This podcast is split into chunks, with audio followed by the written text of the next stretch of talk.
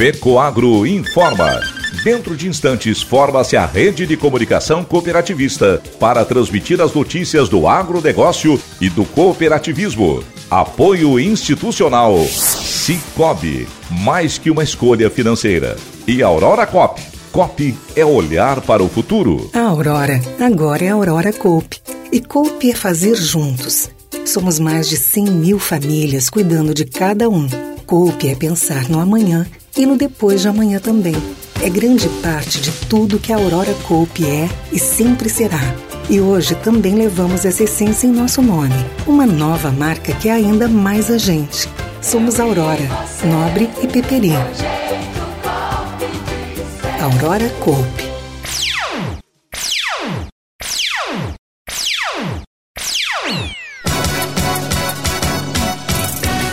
Federação das Indústrias reforça a defesa dos incentivos fiscais em Santa Catarina.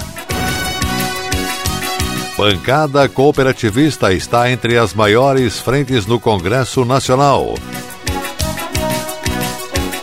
Essas e outras notícias logo após a nossa mensagem cooperativista.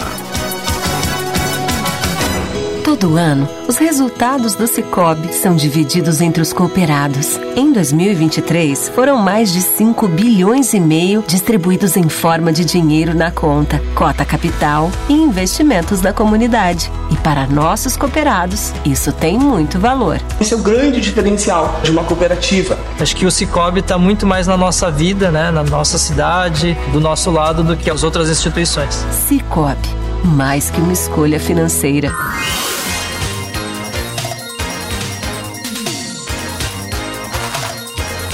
Agronegócio hoje. Alô, amigos, eu sou Renê Roberto e estou começando mais um Agronegócio hoje. Jornalismo Rural Diário da FECOAGRO para os cooperados do campo e da cidade. Hoje é segunda-feira, edição de 26 de junho 2023. E essas são as notícias. Em audiência pública na Assembleia Legislativa, o presidente da Federação das Indústrias Fiesc, empresário Mário César de Aguiar, reforçou a defesa da manutenção dos incentivos fiscais. Afirmou: Hoje ficou evidenciado aqui que os incentivos fiscais são fundamentais para o desenvolvimento do Estado. Santa Catarina precisa de uma política fiscal adequada e isso tem se mostrado muito relevante para o desenvolvimento catarinense, disse ele. O encontro foi promovido pela Comissão de Finanças e Tributação da Assembleia Legislativa, presidida pelo deputado estadual Marcos Vieira. Além do setor produtivo, participaram lideranças de diversos segmentos da sociedade. A maior parte dos parlamentares se posicionou favorável à política de incentivos. O presidente da Fiesc, Federação das Indústrias do Estado de Santa Catarina, destacou ainda que o nosso estado tem dado respostas muito positivas para a economia brasileira. É o estado com a menor taxa de desemprego do país e com o crescimento acima da média nacional. Tenho a interpretação de que o benefício fiscal chegando à cadeia produtiva não representa uma perda para o governo e muito menos para o Estado, porque quando ele é feito com pesos e medidas que permitem que esse incentivo possa ter uma reversão social, isso é um ganho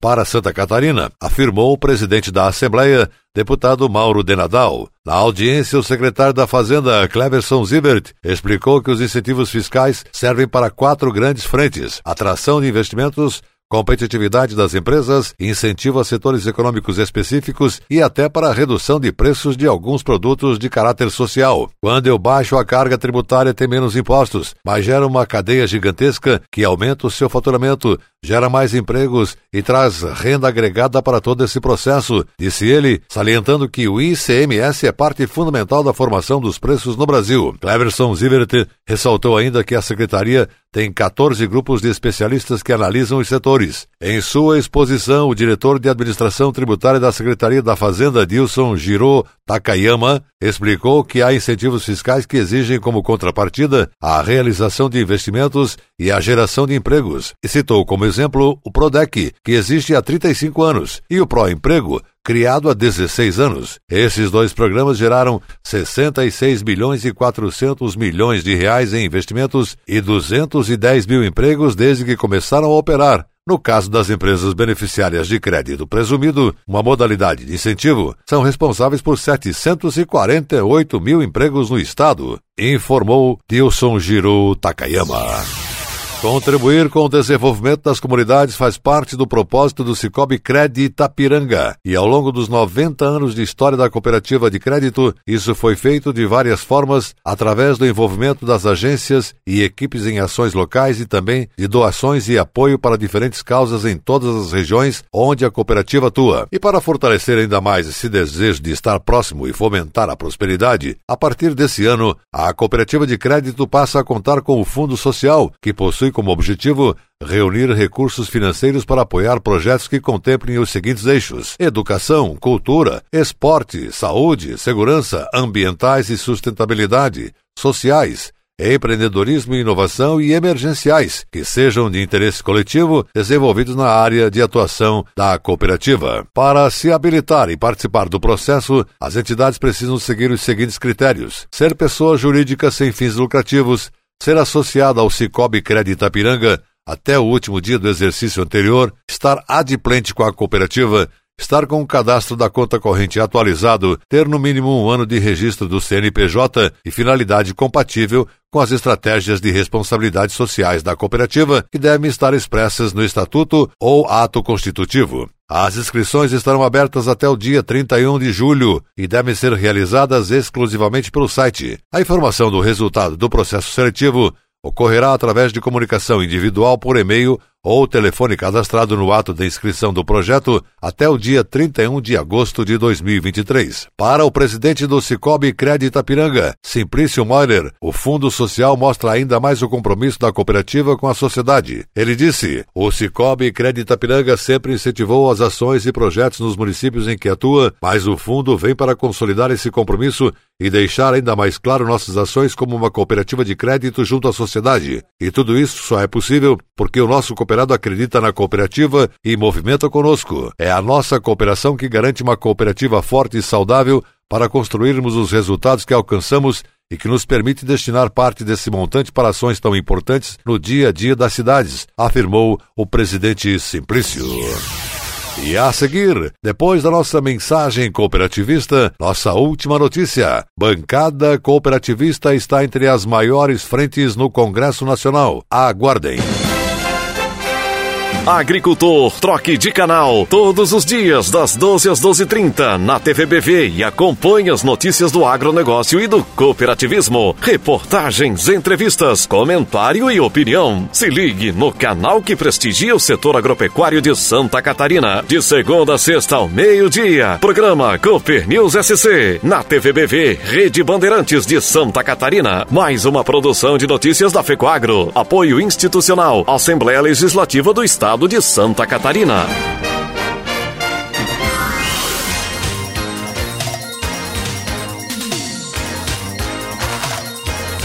Agronegócio hoje. Ok, voltamos pelas emissoras que integram a Rede Catarinense de Comunicação Cooperativista. 70 emissoras espalhadas por todo o território catarinense. E agora, atenção para a última notícia.